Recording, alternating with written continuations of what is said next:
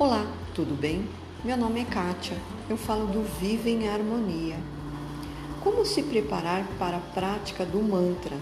A prática de fazer o mantra ou entoar leva você a ser um ser divino.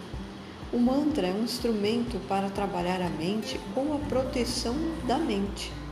Portanto, os mantras tornam mais poderosos quando entoados mentalmente ou em voz alta.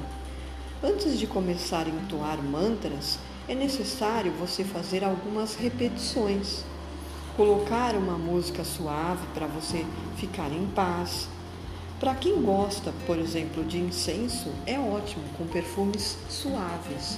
Usar uma roupa clara e confortável e entoar os mantras, seja em voz alta ou mentalmente, o ideal é repetir 108 vezes ou dividir o seu tempo no seu dia 3 de 36 vezes, como falei em uma das postagens anteriores.